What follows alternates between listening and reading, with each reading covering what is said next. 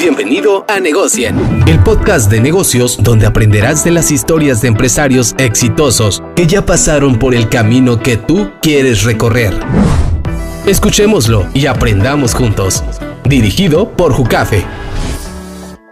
¿Qué tal amigos de Negocien? Estamos el día de hoy en el episodio número 43 con mi amigo José Luis Corona. José Luis, ¿qué tal? ¿Cómo estás? Bienvenido. Un gustazo, Jucafe. Gracias por invitarme a tu espacio. Gracias a ti pues, por aceptar la invitación el día de hoy y, pues darnos el tiempo. Eh, como ya es costumbre, me voy aventando la introducción y de ahí pues vamos partiendo. Eh, pues bueno, tenemos aquí a José Luis Corona, que es abogado con maestría en Derecho Fiscal, diplomado en Finanzas Personales y Familiares por el ITAM. Además es fundador y director de Credera Investment Risk and Legal, eh, que es un despacho actual de inversiones, seguros y asesoría legal en temas de sucesión empresarial. Además es socio de la marca de vinos ICOR, que significa sangre de los dioses. Por aquí está la botellita. Eh, muchas gracias por la botella, por cierto. Encantado. Y también, pues, fuiste parte de, varios otros emprendimientos, como el negocio familiar de Flauti Pizza, donde en su momento tuvieron más de siete sucursales. Vamos a hablar de ello. Eh, fuiste socio de Velomoto, que fue una agencia pues, de motos Honda Kawasaki en Tijuana, en Senay, Mexicali. Socio de Provire, una constructora, y Asproba, eh, una inmobiliaria. Y no solo eso, sino que también pues eres triatleta. Has recorrido más de cinco maratones Ironman 70.3 y cinco medios maratones, entre otros logros por ahí deportivos. Entonces, pues mi estimado José Luis, nuevamente bienvenido. Y pues antes, eh, hay mucha tele donde cortar como ya platicamos. Me gustaría comenzar eh, preguntándote por qué estudiaste Derecho. Y de ahí nos vamos, nos vamos fuerte. Híjole, excelente pregunta. Empezaste por, por, por, donde, por donde más me apasiona y me gusta. Fíjate que eh, te, te, te lo voy a platicar con una historia. Iba yo en tercero de prepa, estudiaba en el Instituto Satélite en la Ciudad de México, yo soy de México, llevo casi 30 años viviendo en Tijuana. Eh, y en tercero de prepa, la mayoría de mis compañeros eh, no sabían qué iban a estudiar, no tenían ni la menor idea de qué querían estudiar. Y es muy normal, ¿no? Eh, no había mucha información, te estoy hablando de hace, de hace 35, 37 años.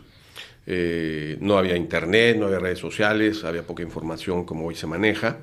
Y, pues las carreras eran las clásicas. Pero yo sabía que sabía que yo quería ser abogado. Y no tengo abogados en mi familia. Mi papá banquero, eh, abogados cercanos no tengo, un tío lejano, etcétera, ¿no? Pero yo sabía que yo quería ser abogado. ¿Por qué? No sé, pero me entró eh, la, eh, idea de ser abogado y en, en la puerta del salón, que era de madera, en el marco de la parte de arriba, tomé un gis y puse despacho del Liceo Corona. Y mis amigos me decían, pues, ¿estás tú loco? ¿Qué? ¿Por qué el despacho a Corona? Pues porque yo voy a ser abogado. Y dicho y hecho. Eh, platicando con mi papá, le dije, yo quiero ser abogado, pero quiero ser abogado, quiero estudiar en la mejor universidad de México.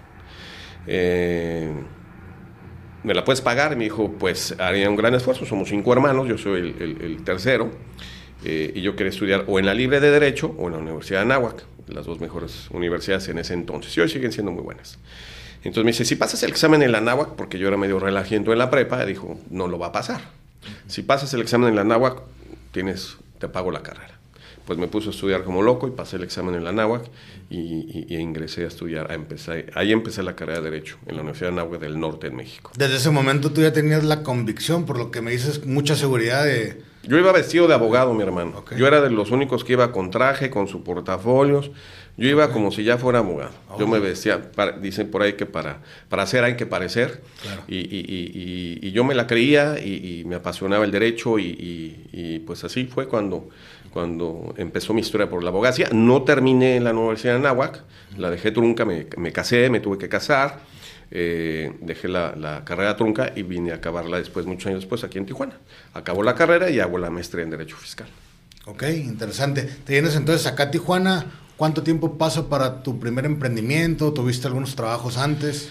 Sí, mi hermano, pues el tema de, tenerte que casar, y lo digo con, mucho orgullo, porque, porque me tuve que casar, eh, este, salió embarazada o, se, embarazó mi novia de ese entonces, 17 años, eh, yo 20, eh, yo estudiando la carrera, tengo que dejar la carrera a la mitad, menos de la mitad, y, y, pues ponerme a trabajar. Resulta que me voy de luna de miel, me apoyan mis papás, me apoyan los, los papás de mis suegros, los papás de, mi esposa. Nos apoyan en todo, ¿no? Y regresando de la luna de miel, mi hermano, viene la gran pregunta. ¿Y ahora qué vamos a hacer? ¿No? Hay que trabajar. Mi papá en ese entonces tenía restaurantes, empezó con flauta y pizza. Él fue banquero, lo liquidan y compra una pizzería. Flauta y pizza ya existía en México, era de un tío, pero la hizo de hobby, entonces algún día no las vendió, es otra historia. Entonces yo lo que me pongo a hacer es, abro mi primer negocio, que me fui con un amigo a Ciudad del Carmen, Campeche, a tocar puertas, porque sabíamos que ahí se vendía camarón de calidad de exportación. Y tocando 20 puertas nos bateaban y decían, no, chavitos, o sea, olvídense, todo el camarón aquí es exportación y ya está vendido para una compañía que se llama Ocean Garden. La última puerta que tocamos nos dicen, a ver qué necesitan, pues queremos comprar camarón para llevarlo a México. ¿Y, cuánto necesitan? Pues tantas toneladas. No me acuerdo ni de dónde sacamos el dinero, mi hermano, pero compramos, no sé, dos toneladas de camarón, lo llevamos a la viga, no lo pagaron y ahí empezó el negocio de la comercialización. Me metí después a restaurantes a surtirles eh, el marisco, luego a las pizzerías de mi papá, a otras pizzerías, empecé en el negocio de, Todo eso comercializar. Dentro de Ciudad de México. En la Ciudad de México. Ahí empieza mi vida laboral a mis 20 años. ¿no? Obviamente empecé trabajando a los 16, 17 de veranos, etcétera, ¿no? Pero, pero trabajaba para, para comprarme ropa y irte de, fiesta con los amigos. Sí, ya full con eso, digo, ya, ya, tenías también el compromiso, dices que pues del hijo y Así todo es. eso ya, ya estabas madurando antes que tiempo, ¿no? Por decirlo de alguna forma. Pues sí. Tenía que, mi hermano. Tenía que. opción. Y, pero, pero no dejaba de tener 20, 21, 22 años siendo papá y pues seguía todavía un poco en la fiesta, ¿no? Con los amigos en la Ciudad de México. Por la Ciudad de México este, te atrapa el tema fiesta, el tema, pues es donde, donde creces, donde te desarrollas y, este, y pues vas madurando con la vida, ¿no? ¿Y cuánto tiempo pasa para que llegue tu primer emprendimiento? ¿Fue eh, o mejor dicho, el segundo, o sea, y, el tiempo es para llegar a Tijuana, ¿no? También. Sí, fíjate que, eh, el negocio de los, de, los mariscos iba muy bien. Viene la veda, yo no, no, conocíamos bien mi socio y yo en ese entonces el negocio del marisco, viene la veda y, pues no, nos vendían camarón hasta dentro de tres meses. ¿Y ahora qué hacemos? Pues teníamos el compromiso de seguir produciendo, nos metimos a surtir a restaurantes, como te platico, un restaurante nos queda de ver mucho dinero, eh, tronamos, el, restaurante nos tronó porque le surtíamos, le surtíamos, le surtíamos y nos pagaba muy poco. Entonces, eh, ahí es donde me meto al restaurante más en forma, mi papá, mis papás se vienen a vivir a Tijuana, yo me quedé allá en la Ciudad de México y después de dos años yo los alcanzo y es cuando hago la transformación de Flauty Pizza. Aquí se abre Flauty Pizza por ahí del 1992 en playas de Tijuana. Nos recuerdas que eh, estabas muy chico tú, pero había un Cadillac, eh, el frente de un Cadillac rosa que lo trepamos arriba. Eh, pusimos juegos de niños, hicimos todo un cambio, Jucafe, porque nos trajimos, cometimos el gran error de traernos la marca y el concepto como estaba en México. Nos trajimos el menú tal cual. Y pues en ese entonces había pizzas de, de pizza española, pizza marinera, eh, hawaiana, mil combinaciones locas. Y en ese entonces en Tijuana solo se conocía el pepperoni. Y en México no existía pepperoni. Hace 35 años no existía el pepperoni, era el salami. Entonces la gente le recomendabas esta pizza y teníamos quesos medio salados y una pizza chilanga totalmente. Entonces aquí aplica el dicho donde dice que a donde fueres haz lo que vieres. Agarramos el menú, lo rompimos, pizzas de pepperoni, nada más. Jamón y hawaiana y te olvidas de pizzas sofisticadas y que no, que no todavía eran parte de la, del, del, gourmet de, Tijuana. ¿no? ¿Tú ya estabas ahí trabajando para Flautipizza? Yo me vine a abrir, a, trabajar en el negocio familiar de mi papá. Eh, mi hermano se regresa a México, sigue con el Flautipizza allá. Yo me pongo a, Hice esos cambios yo en, en, en Flauti Pizza, lo convierto en un restaurante en los años 60, le bajo el, la luz, lo hago un restaurante de puro neón, subo el Cadillac el me acuerdo que lo compré en un lugar, en un yonke en San Diego, le puse gasolina y lo crucé caminando. Una chulada eso. Y, y hago el concepto de los años 60. Hacemos una barra de bebidas, malteadas, flautifresas, este, bebidas sin licor. Eh, metemos las meseras con, con, faldita, vestidas de los años 60 y cambiamos el menú. Y eso fue por ahí de octubre y en diciembre empieza la venta, porque el primer año no vendíamos nada. O sea, teníamos un restaurante súper bien montado, compramos un local, eh, hicimos un restaurante fabuloso, ¿no? Una cocina muy, muy padre, todo maravilloso. Pero no vendíamos nada. ¿Por qué crees que...? Por el menú, porque el concepto era un, un, menú que no era aceptado en ese entonces. Entonces, cambiamos el menú, rompí menú, y sacamos productos que no, no, no eran aceptados ni conocidos en Tijuana hace 35 años. Eh, cambiamos el, el, queso y algunos cambios, imagen, y empezamos a vender como locos, servicio a domicilio, pum, pum, pum, y de ahí no paró. A los dos años eh, vendo mi primer franquicia en La Cacho, a un amigo. Eh, abrimos La Cacho, luego abrimos Carrusel, Plaza Carrusel, luego abrimos Zona Río, en, en, en donde está ahora eh, Movistar. Ahí estuvo Flauti Pizza Río, donde era totalmente los años 60. Se sí. recordar que había, salían las meseras en patines, eh, eh, había un Cadillac y, un Plymouth rosa y verde en la entrada. Todo, todo, ese concepto, porque, digo, por lo que sé, a mí me tocó, o sea, tengo memorias de cuando estaba chiquito que me tocó ir con mis papás, ¿no? Eh, algo que veo muy diferente, pues es el concepto, ¿no? O sea, eso de los patines, del, del concepto de los 60 ¿Eso ya lo traían desde Ciudad de México? No, aquí nace. Okay. Aquí nace en Tijuana y nace realmente de ideas por la influencia en San Diego, California. En, okay. en Downtown San Diego había un restaurante que ya no está ahí, pero ya, ya, ya, descubrí dónde está, que se llama el Corvette's Dinner, okay. que era de los años 60. No, había, no salían en patines, pero de ahí agarré muchas ideas de los años 60. Aquí se cambió el concepto totalmente de los años 60. Ok, no, pues es, digo, ese concepto estaba padrísimo, ¿no? Y ahorita entiendo que el mercado quizá era diferente, pero ahorita eh, lo he platicado de hecho con otros invitados. Si tienes un restaurante ni siquiera necesitas tener la mejor comida, pero sí el mejor concepto, ¿no? O sea, que sea, vamos a decir, instagramiable, que, que el servicio sea bueno. Obviamente si lo tienes todo, pues vas integrando, ¿no? Así es. En, en tu experiencia en ese momento, ¿cómo, cómo fue todo, todo? Porque fue algo nuevo, ¿no? Fue algo nuevo y fue algo inesperado. Yo no esperaba ese éxito, fue un éxito rotundo que me agarró desprevenido porque uh -huh. teníamos eh, gente desde que abríamos hasta que cerrábamos. Todavía no abríamos y había gente esperando entrar.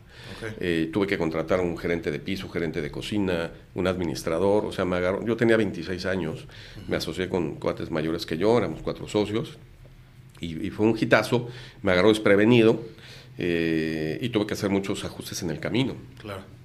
Que nos funcionaron, pero, pero no era la manera de hacerlo, ¿no? Eh, fue una gran maestría para mí en negocios, en muchos sentidos. No lo volvería a hacer así. Ahí aprendo que, que, es mejor ir de menos a más que de más a menos, porque ahí fue de más a menos impresionante. O sea, de okay. tener un restaurante lleno todos los días durante un año, de repente pues empezó a, a irse la gente, ¿no? Hubo muchos factores que, que, que afectaron el, el, el, cierre de ese negocio porque duró dos años, de ser un hitazazazazo. ¿eh? O ¿Dos años? Dos años. Duró, dos bueno, años. hubiera pensado dos que... años duró. Muchos, porque sí, o sea, sí fue un hitazo. Fue un hitazo, pero esa es una gran enseñanza de negocios. Claro. Es mejor abrir de poco a poco, recomendación de boca a boca. Ahí hicimos una inauguración maravillosa. Nos trajimos a las curvas peligrosas de México, que eran unas gorritas, tres gorritas que cantaban de los años 60, maravilloso. Entonces trajimos mucho espectáculo, mucho show. El Rey León estaba de moda la película de Rey León. Montamos un espectáculo en el estacionamiento del Rey León, porque coincidió que venía el Día del Niño.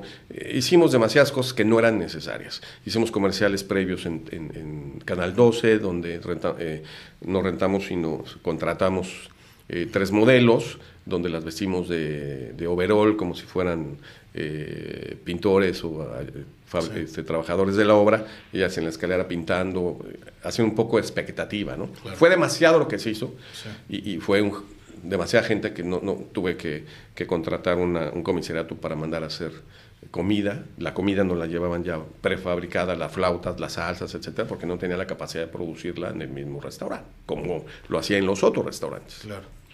Fue, un, fue una gran experiencia de negocios. Sí. No, súper interesante. ¿Y qué pasó después de Flautipizza? O sea, dices dos años, pues el aprendizaje de que echaste toda la carne al asador, ¿no? Por lo que sí, estoy escuchando. Sí, pero ahí seguía eh, Playa, seguía Plaza Carusel, Cacho la cerramos para abrir eh, porque estaban muy cerca y uno de los socios se vino para acá. Eh, luego abrí Flautipizza en, en El Soler, que fue un hitazo, una tienda muy chiquita, pero ya con toda la experiencia del mundo, entonces fue, es una gran plaza, fue una gran plaza en O sea, ese los entonces. dos años fue de una sucursal nada más. Los dos años fue de... No, no, habían tres sucursales abiertas. Okay. Habían tres sucursales en ese momento. Cuando estaba Río, estaba Carrusel y Playas. Okay. Luego abrí Soler, luego abrí Pancho Villa, luego abrimos eh, Rosarito, que no fue nada bien Rosarito. Eh, ¿Y qué otra, qué otra sucursal? Creo que fueron todas. Okay. Con seis, siete sucursales. ¿Y, qué pasa después? O sea, cierran, se, viene abajo el negocio. Fíjate que es algo muy interesante porque te das cuenta que los negocios son cíclicos, ¿no? Todos los negocios son cíclicos. Por mejor que sea tu negocio, cíclico. Te tienes que actualizar, modernizar y no lo hicimos nosotros. Eh, teníamos el servicio a domicilio, nos iba muy bien. Nosotros eh, metimos el 2x1, martes 2x1. Antes no existía Domino's Pizza, no lo tenía. Es más, todavía no existía Domino's Pizza. Eh, eh, de repente llega la competencia, empieza a llegar la, la competencia, llega Papa John's y llega Domino's Pizza. ¿Te has de acordar que, que, entraron ellos hace, pues yo creo que 15 años, 14 años? Eh, y nos empiezan a pegar. entran con 14, 16 motos nuevas, con publicidad, con el marketing que respalda una franquicia del tamaño de Domino's Pizza. Entonces nos empieza a pegar ese, ese concepto. Y yo estaba medio cansado, ya llevaba muchos años en el negocio de las pizzas. Eh, muy noble pero muy esclavizante, la comida, y, se nos eh, da la oportunidad eh, de traernos la agencia de motos Honda. Empezamos a pensar en traernos la distribución de motos Honda. No existían motos de trabajo aquí en Tijuana en ese entonces. Te estoy hablando hace 15 años. metemos la convocatoria para con los japoneses en, en Honda, en la Ciudad de México, eh, mi hermano ya empezaba a tener negocios de moto allá en la Ciudad de México y fuimos aceptados. En un grupo, éramos como cinco grupos que solicitamos eh, la franquicia o la concesión. Fuimos aceptados nosotros y abrimos Honda eh, aquí, justo en Otay, en Plaza de la Amistad, se abrió la primera agencia de motos Honda. Y lo que son las cosas, su café, fíjate, de Domino's Pizza de haber sido nuestro, nuestro competidor que realmente vino a, a quitarnos el mercado, se convirtió en nuestro mejor cliente porque ahora a, los que les vendíamos las motos de trabajo. Entonces cerramos Flauti Pizza uno por uno y, nos, enfocamos en abrir eh, las agencias de motos. Abrimos Mexicali, eh, Ensenada y Tijuana. Se me hizo interesante eso que me platicas de las agencias de motos. ¿Cuáles son los requisitos que pide una empresa como ellos para pues, dar una concesión ¿no? de una distribuidora?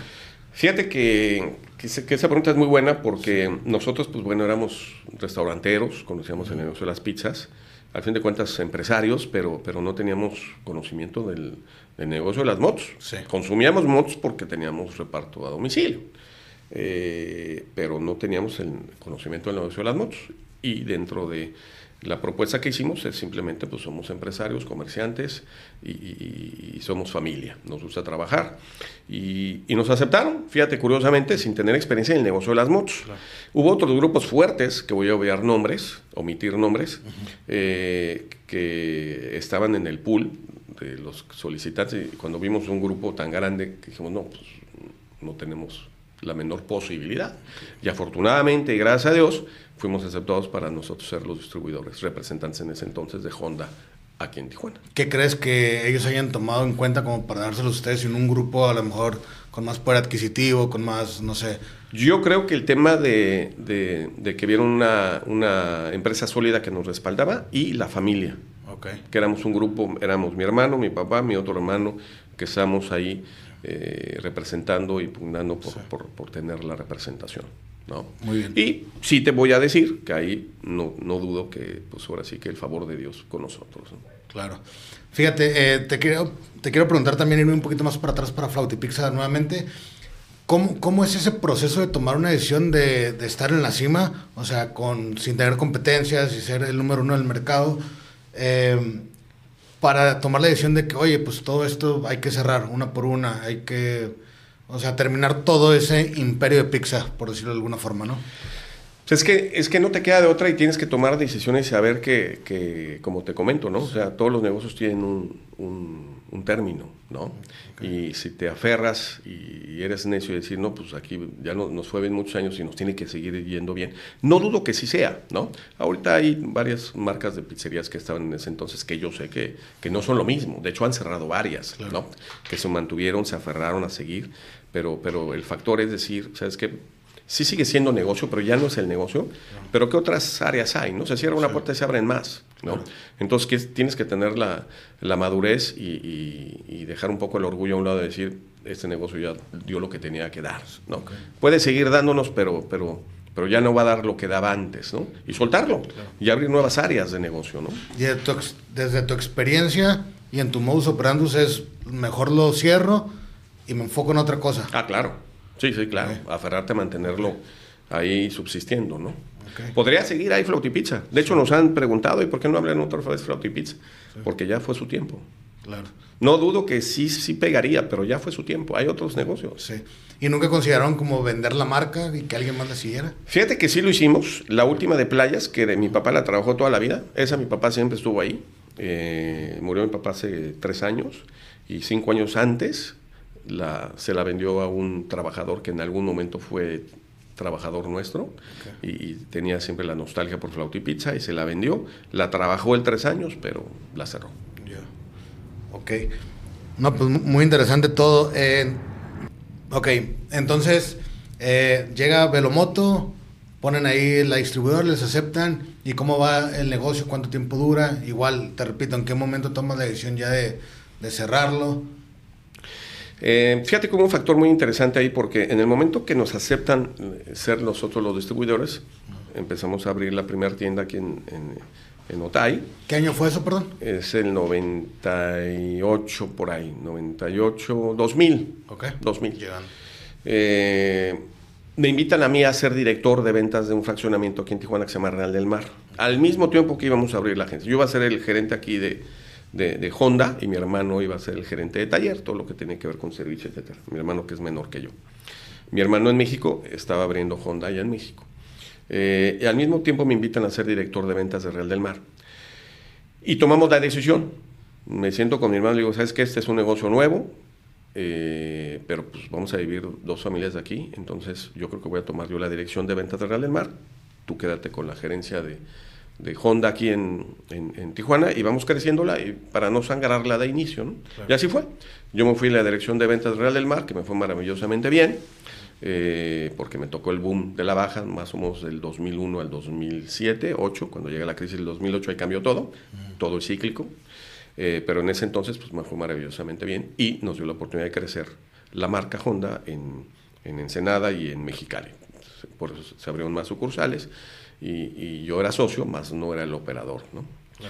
Eh, pasa, viene la crisis del 2008 y otra vez viene una crisis inmobiliaria. Yo me encontraba, abrí la constructora, Provire, construí 14 casas en Real del Mar, casas residenciales. Eh, creo que ha sido de mis mejores tiempos en tema de desarrollo económico. Eh, viene la crisis del 2008 y de estar en la cima, otra vez para abajo. Te das de cuenta que tu restaurante lleno todos los días y el lunes ya no se paraba nadie. Así, tal cual. Eso pasó en el 2008 en el negocio inmobiliario en la, y más aquí en la costa. Me regreso a las motos, pues digo, pues ¿para dónde le doy? Entonces estaba el negocio de las motos. O sea, siempre estuvo ahí, ¿no? Estuvo ahí y, también hubo un tema de, pues fue una crisis mundial en el 2008, si te acuerdas.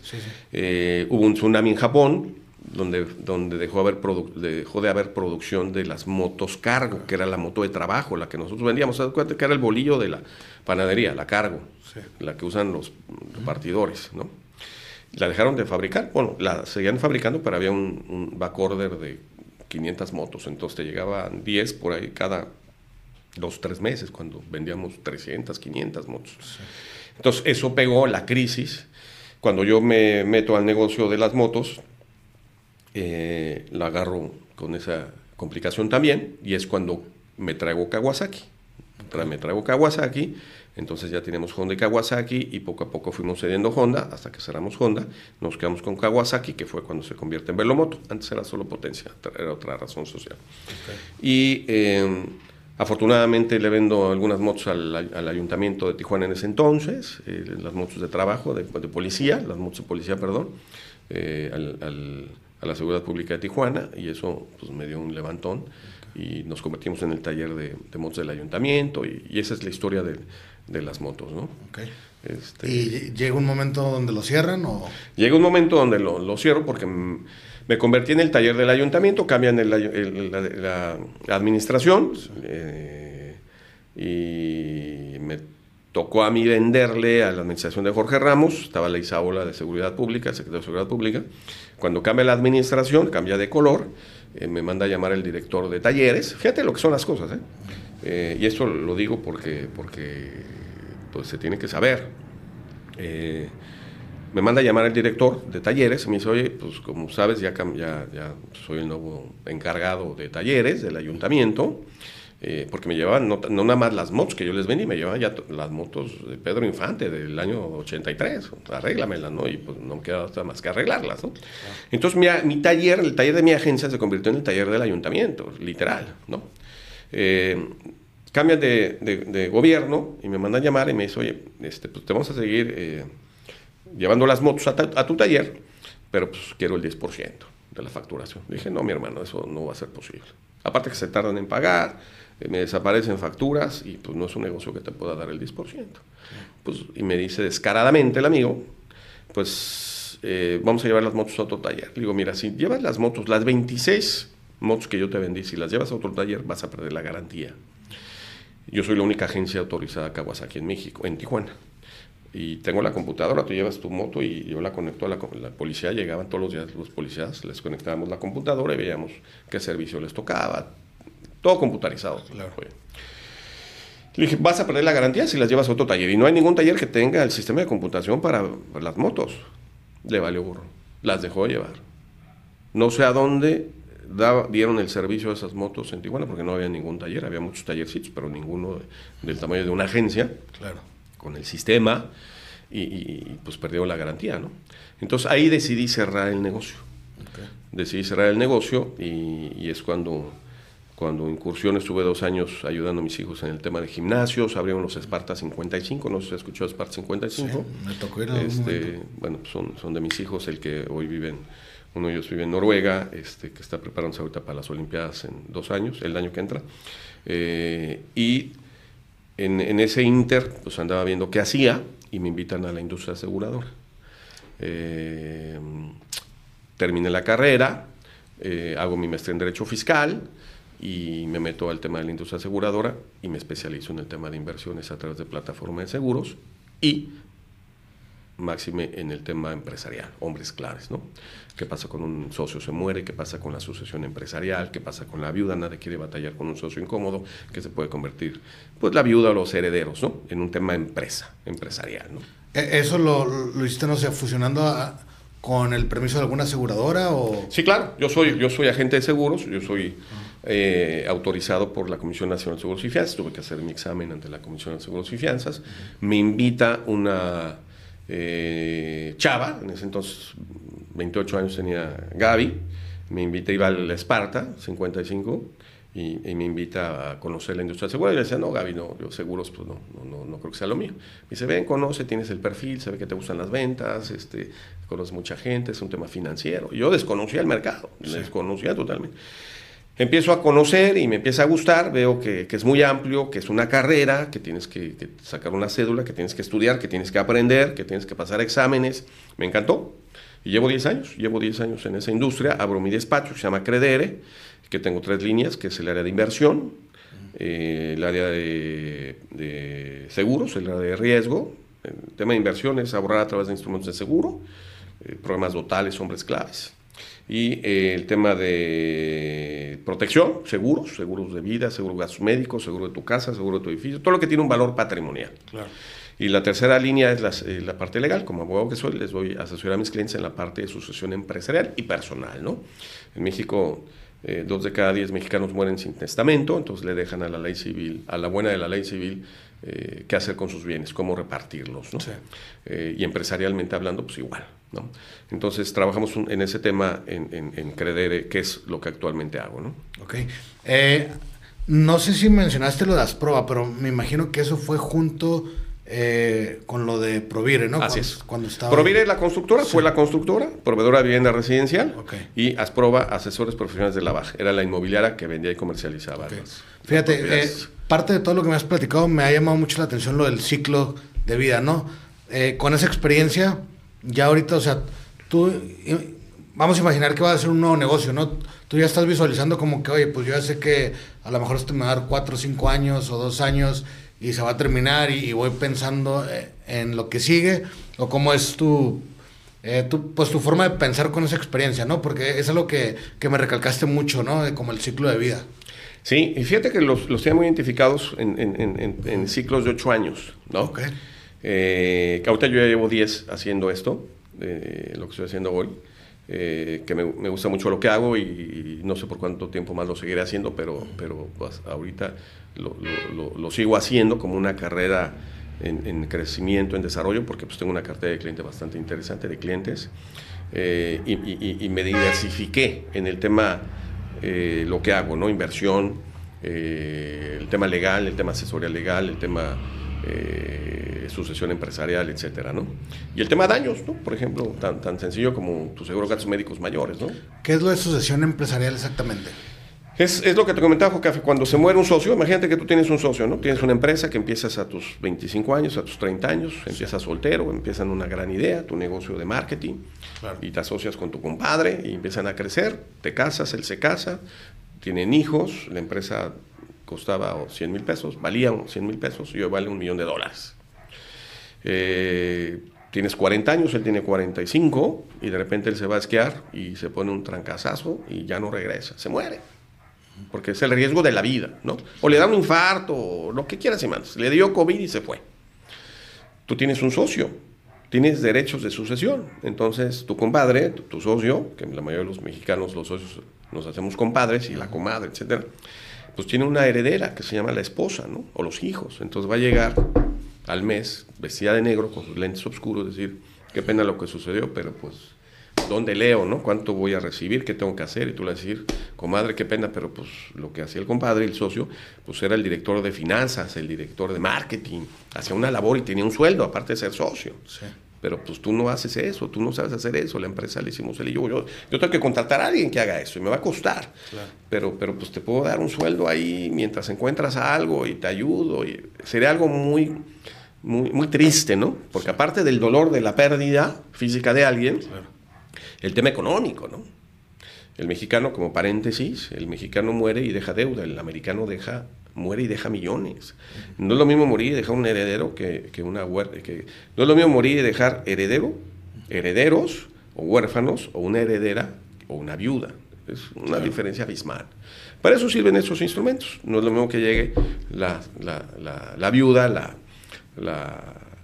la esposa del, del, socio, y que tú le digas, comadre, pues aquí está este cheque de medio millón de dólares, que es lo que representa el valor de las acciones el 100% del valor de las acciones, ve y cómprate un negocio, cómprate una cafetería o compra un departamento, el negocio de las viudas, inmuebles, etcétera.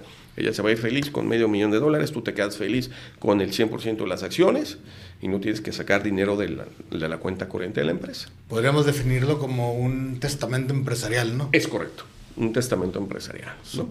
donde el dinero lo pone una aseguradora, tú estás pagando una prima que va en relación al valor de la empresa okay. y se muere alguno de los socios y se liquidan las acciones.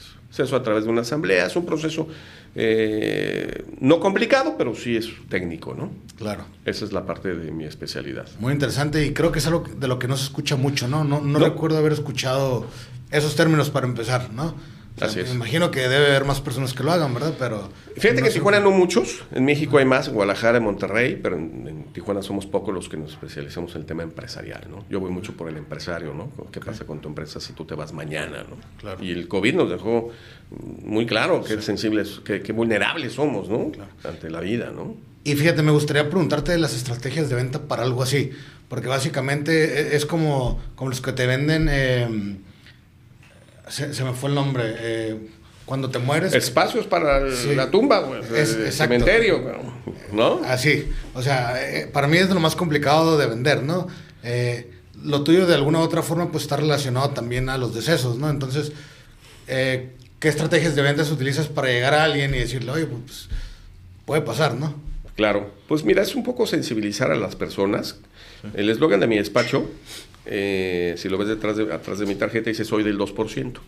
Sí. Porque solo dos de cada 100 mexicanos, su café, llega a la edad adulta con dinero. Okay. Dos de 100 mexicanos que hoy tú conozcas, que tiene 65 años, 70 años, no tiene dinero. Después de haber trabajado 40 años de su vida. Y no falla la estadística, ¿eh? Claro. Yo te puedo asegurar que hay alguien cercano a ti que hoy tiene 65 años, puede ser tu papá, puede ser un suegro, un tío, un hermano, que tienen entre 60 y 65 años, que han trabajado 40 años de su vida y no pueden darse el lujo de decir Hakuna Matata, cierro la cortina de mi negocio, cierro la puerta de mi oficina, de mi despacho, de mi clínica, porque ya me cansé de trabajar y puedo darme el lujo de vivir los siguientes 20 años con la misma calidad de vida con las que viví en mis mejores años. Solo dos de cada 100 lo logran. ¿Por qué crees? Te iba a preguntar, ¿crees que es cultural o crees Totalmente. Es un tema cultural de ahorro y prevención. Okay. El mexicano no prevé, primero, no nos enseñan en la escuela el tema financiero, el tema del ahorro, el tema de la inversión, ¿no?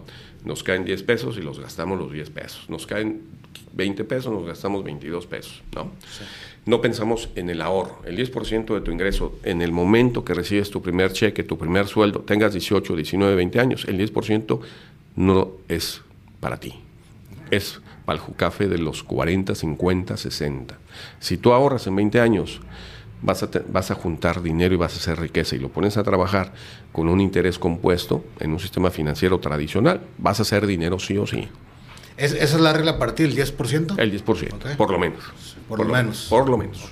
Eso sube cuando tienes mi edad, hoy tengo 55 años, ya tengo tres hijos que independientes, casados, ya no dependen de mí, entonces ya se supone que puedo ahorrar más, porque ya no pago escuelas, ya no pago universidades, ya no pago comidas, ya no pago, ya no mantengo a tres hijos.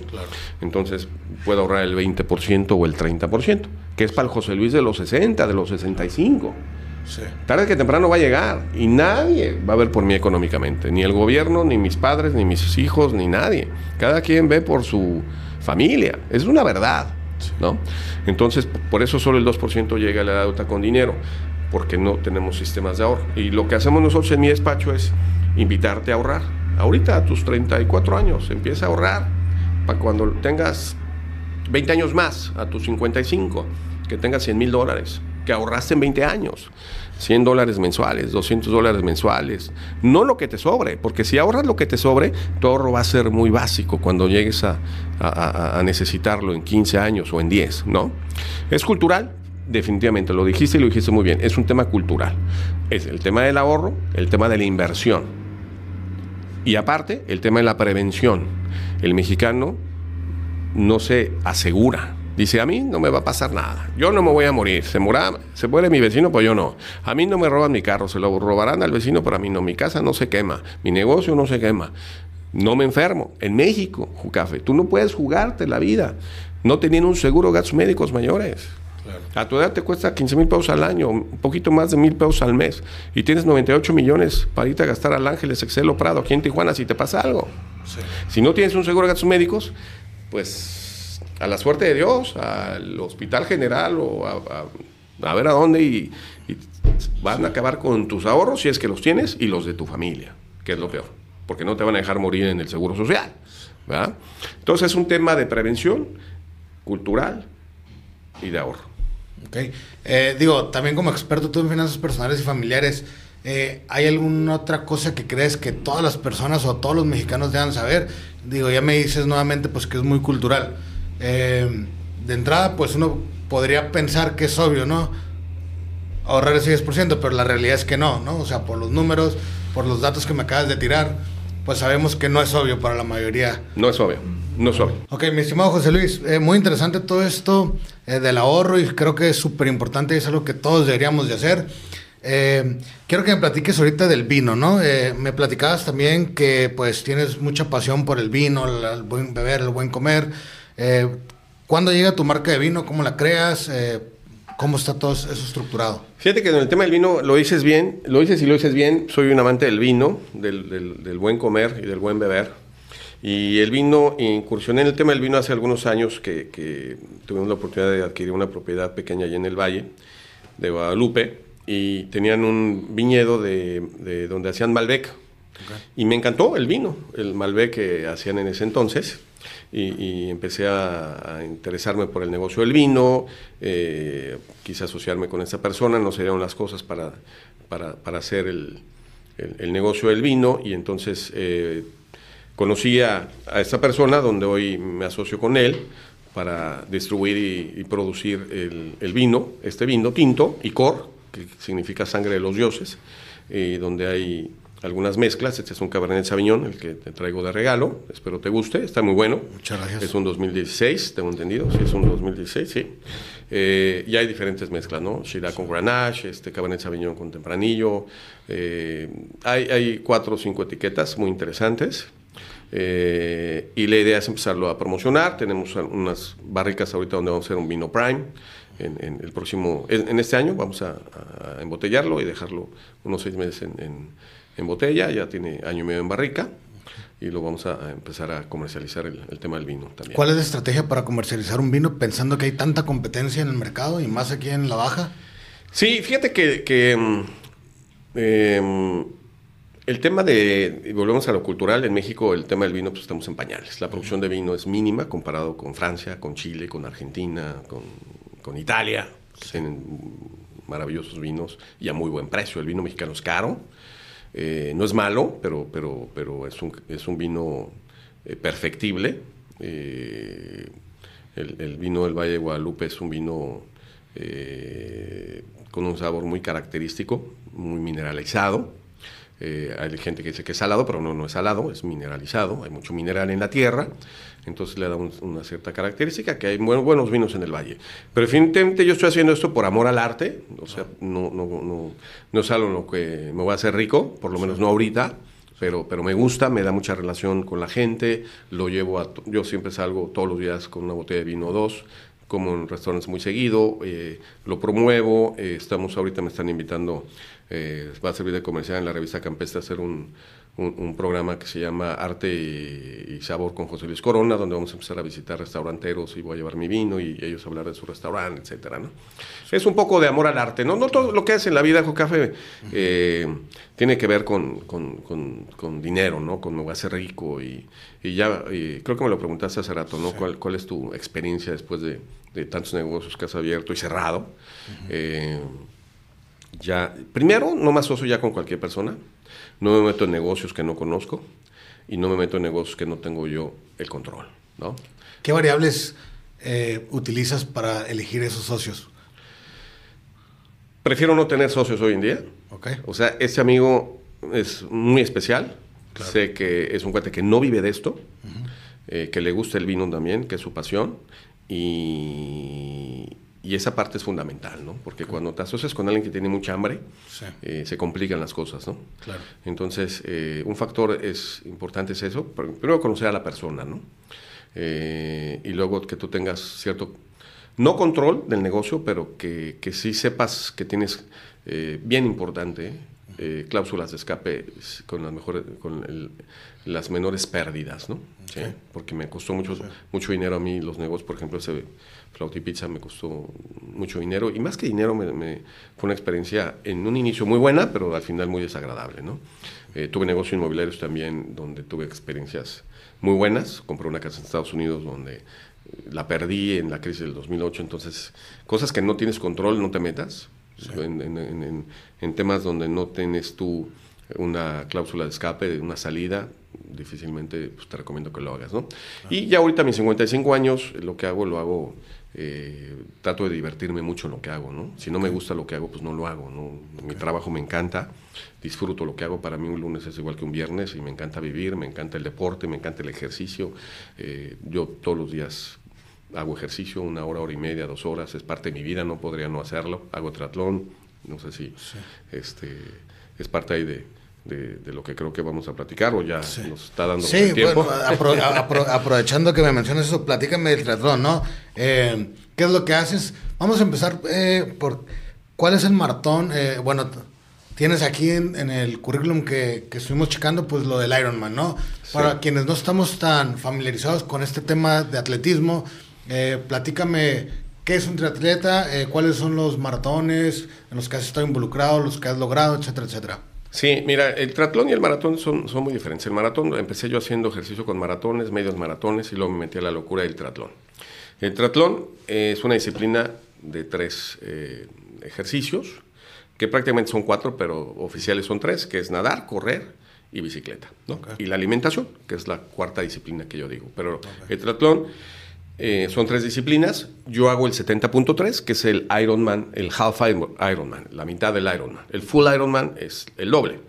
Yo lo que hago es el 70.3, que empiezas nadando 1.9 kilómetros en, en, mar, aguas abiertas, puede ser eh, un río, un lago, pero pruebas en mar.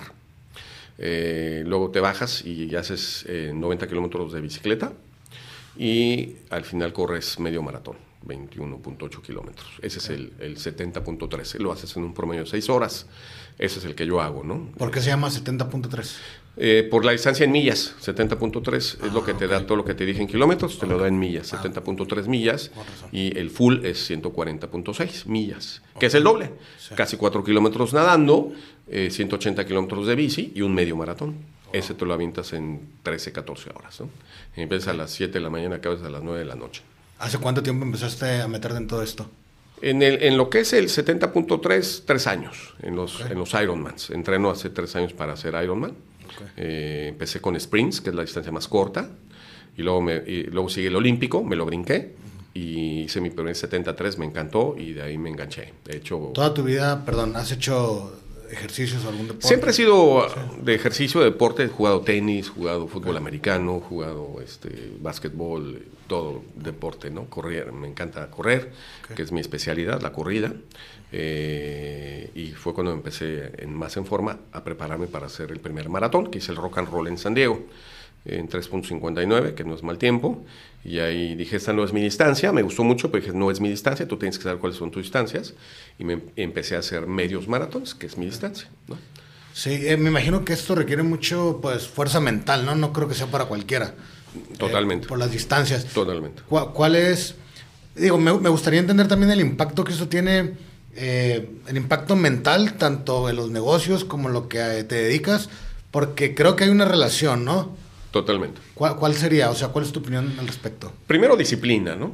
Primero disciplina. O sea, para hacer un Ironman, ya sea un 70.3, un full Ironman, necesitas disciplina. Necesitas prepararte por lo menos un año para el primer 73 y ahí mantenerte si quieres seguir haciendo 73. Yo hago dos al año, dos 73. Este año voy a hacer mi primer full Ironman en Cozumel en noviembre, que es la distancia más larga. Es uno. En mi bucket list es un full Ironman. Y todos los 73 que pueda hacer, dos al año, ¿no? Aquí, en México y en Estados Unidos y en cualquier parte del mundo. Ese es el tema de los 73. Disciplina. Disciplina. Todos los días yo entreno. No hoy, por ejemplo, hoy me tocó nadar. Hoy nadé 1200 metros. Eh, ayer corrí. Eh, mañana me toca bicicleta. Entonces, yo entreno todos los días. El domingo descanso, pero medio descanso porque hago hiking. O, Es un tema de mucha actividad, de mucha disciplina, de mucho tema mental. Yo cuando dije, es en serio que voy a nadar 1.9 kilómetros en aguas, yo no sabía nadar. Nadaba, pero como Dios te dio a entender que eh, la nadada. Empecé a nadar, me metí a clases de nado, de natación, y vi que la técnica es indispensable, pero yo nadaba 25 metros, que es la distancia de una semiolímpica, y acababa bufeado. Claro. Dicen, ¿en serio que voy a nadar 700 metros? Me estaba preparando para el sprint, que es la distancia más corta. Y mentalmente me preparé, entrené, entrené, y hice mi primer sprint y para mí fue, lloré de la alegría. Sí puedo. Sí. ¿Y qué sigue? Otro, y otro, y otro. Hice cinco sprints y luego me metí a mi 73, que me había ido al olímpico, y dije, sí puedo Entrené para 1.9 kilómetros en mar abierto, lo logré. Nadar era para mí el temor, no nada más la alberca, sino ahora vete a las aguas abiertas, enfréntate con corrientes, con, con olas, con lo que es el mar abierto, ¿no? Sí, sí. Y, lo logramos y dije, pues no hay límites, el cuerpo humano, la mente te prepara y tienes que prepararte, obviamente, no lo puedes hacer sin entrenar, necesitas un coach, yo tengo un coach para eso, ¿no? Eh, y luego la bicicleta, pues también el entrenamiento, o sea, necesitas un programa, la alimentación, es todo un tema.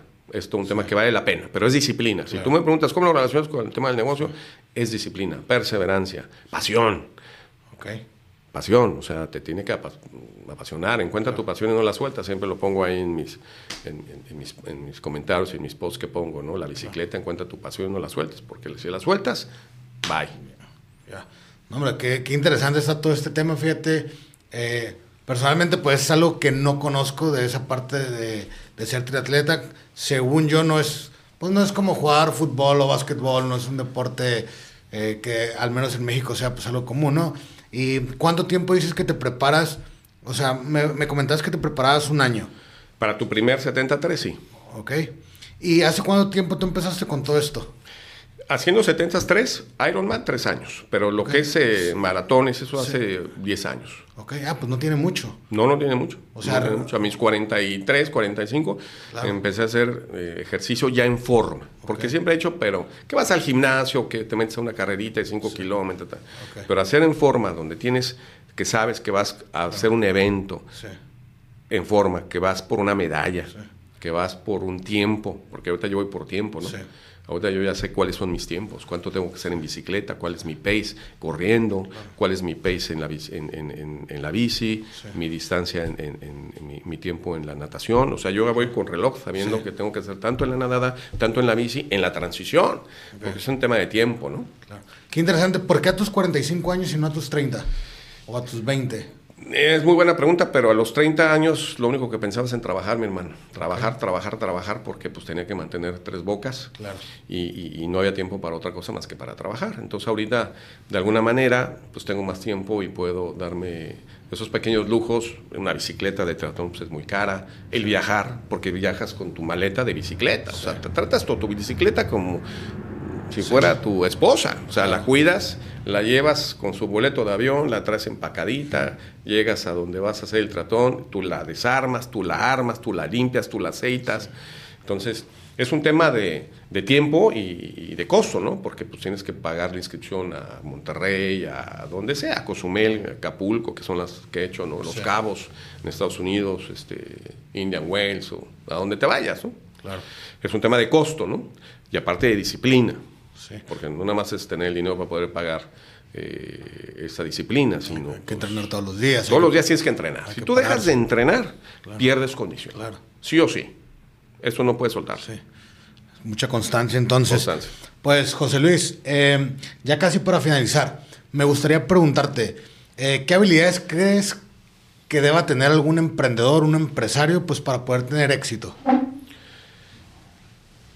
Híjole, yo creo que la más importante, aparte de tener un proyecto, de tener un sueño, porque es importantísimo, tener pasión. Pasión por lo que hagas. Ok. O sea, nunca entrar a algo que no te guste. No, Ok.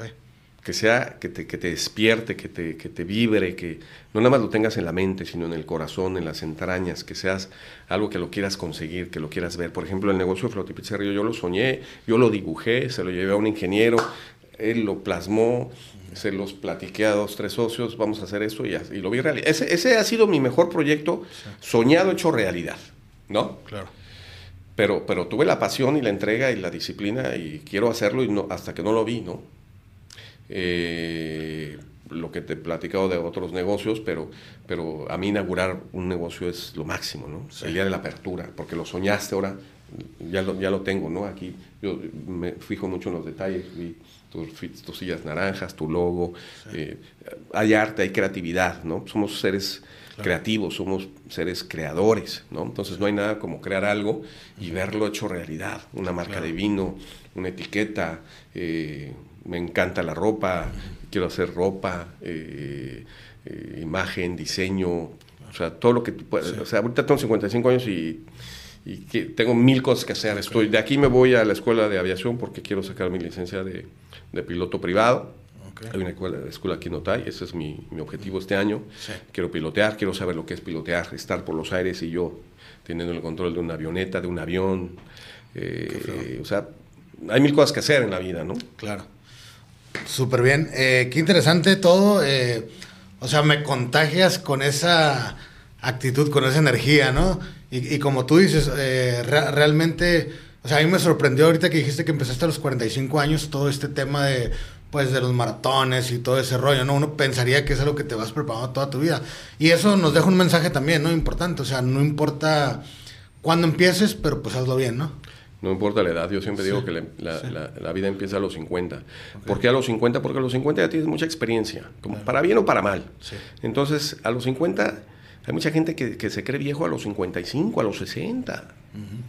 No, no puede ser, la vida empieza a los 50 porque tienes ya toda la experiencia de lo que quieres y puedes y debes hacer y lo que no debes hacer. Claro. Entonces ahorita a mí me, ha- me han invitado, está muy de moda y no lo voy a decir porque me he hecho dos que tres enemistades por eso, de, de los negocios que te invitan a inversiones con el 10% mensual y hazte rico haciendo. suena muy bonito, está padrísimo, pero pues no tengo Sí. 25 años. Ya, ya, te- ya, ya pasé por eso, pues. ¿no? Suena muy padre, sí funciona temporalmente, pero, pero financieramente eh, no hay forma. Sostenible. No es sostenible, no hay manera. Financieramente hablando, no hay, no hay forma, ¿no? Claro. ¿no? Los números no, no hay forma, pues. Entonces, ya no me deslumbro con cualquier cosa, ¿no? Sí. Entonces, hay cierta madurez, pero, pero sin embargo, soy muy echado para enfrente, ¿no? Soy, soy una persona que le gusta emprender, crear. Eh, me encanta levantarme todos los días y saber que voy a conocer nuevas personas. Por ejemplo, para mí esto es mágico, ¿no? O sea, conocerlos a ustedes, estar aquí, pues es magia, es mágico, ¿no? Somos energía, somos poder, somos creadores. Entonces, de aquí resultan muchas cosas. Qué chingón. Eh, pues, mi estimado, ya para terminar, eh, ¿algún tip que, que le puedas dar a las personas con base, pues, digo, ya platicamos de muchas cosas de la experiencia, a lo mejor en tu especialidad. Fíjate que normalmente yo categorizo esto y les digo, no sé, pues si eres abogado, un tip a lo mejor fiscal o un tip financiero, pero te lo voy a dejar abierto eh, a alguien que, que vaya a ver este episodio, que de entrada ya nos dejó mucha enseñanza, mucho aprendizaje en diferentes, eh, en, en diferentes categorías, ¿no? Entonces, eh, un tip simplemente que, que venga de ti. Como- Mira, yo creo que para cerrar este- esta, esta gran entrevista, que te agradezco mucho, Jucafe, es, eh, no importa lo que hayas hecho, lo que hayas estudiado, no importa los títulos que tengas, doctorados, maestrías, cursos, que tú quieras y mandes. Lo que importa es en qué te ha convertido eso que has estudiado, que has aprendido. Así seas un políglota, si dominas cinco idiomas y no sabes dar los buenos días, no sabes agradecer, no sabes dar, compartir, bendecir, amar, vivir, ¿no? De nada te sirve. Y lo más importante es quién eres hoy, qué persona te, ha- te has convertido en base a toda tu experiencia. ¿Y en qué persona te vas a convertir? Por ejemplo, yo ahorita estoy, los planes que tengo tienen que ver con toda la experiencia que ya viví, pero no importa si soy abogado o no, el título no importa, o sea, esa parte, no importa nada. Si soy doctor en Derecho Fiscal, no importa, no, no, o sea, eso no me define. Eso es lo que he hecho, lo que he estudiado, es, es un cúmulo de conocimientos. Pero lo que importa no es el conocimiento, sino la sabiduría. ¿Cómo aplico ese conocimiento en, en la vida real?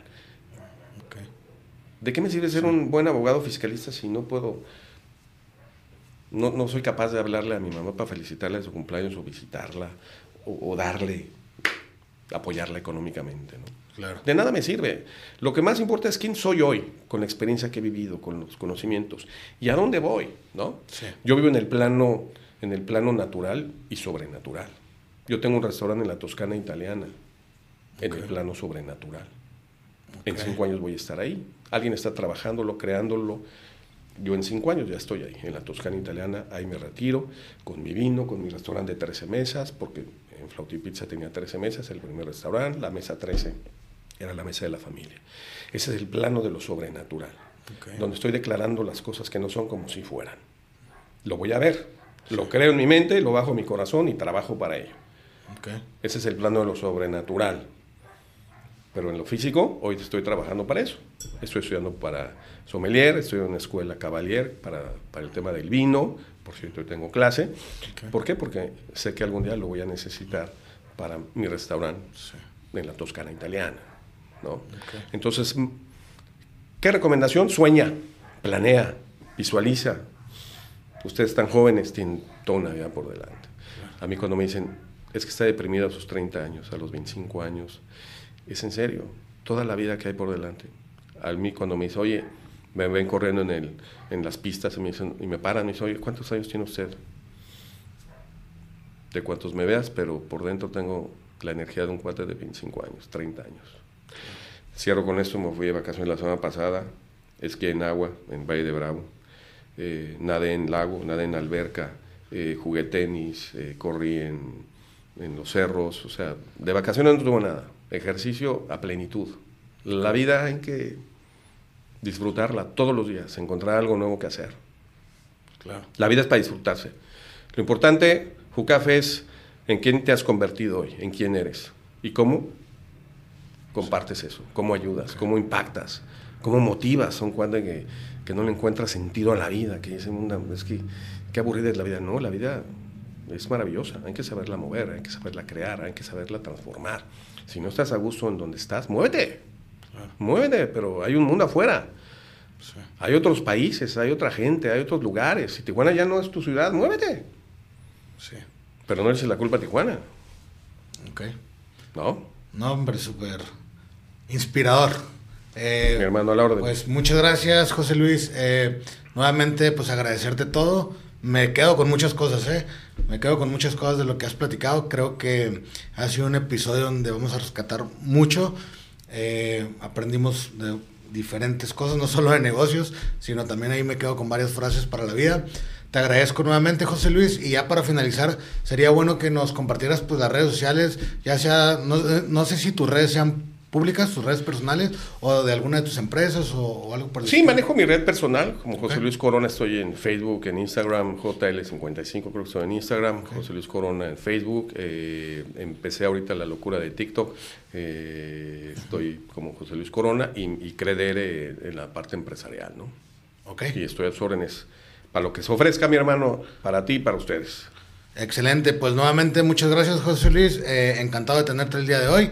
Y pues a todas las personas que nos estuvieron eh, viendo este episodio el día de hoy, esto fue el episodio número 43 con José Luis Corona. No olviden suscribirse y registrarse en todas nuestras plataformas digitales, YouTube, Spotify y bueno, en todos lados. Nuevamente, gracias hermano. Gracias a ti. Encantado. Un gusto y nos vemos pronto.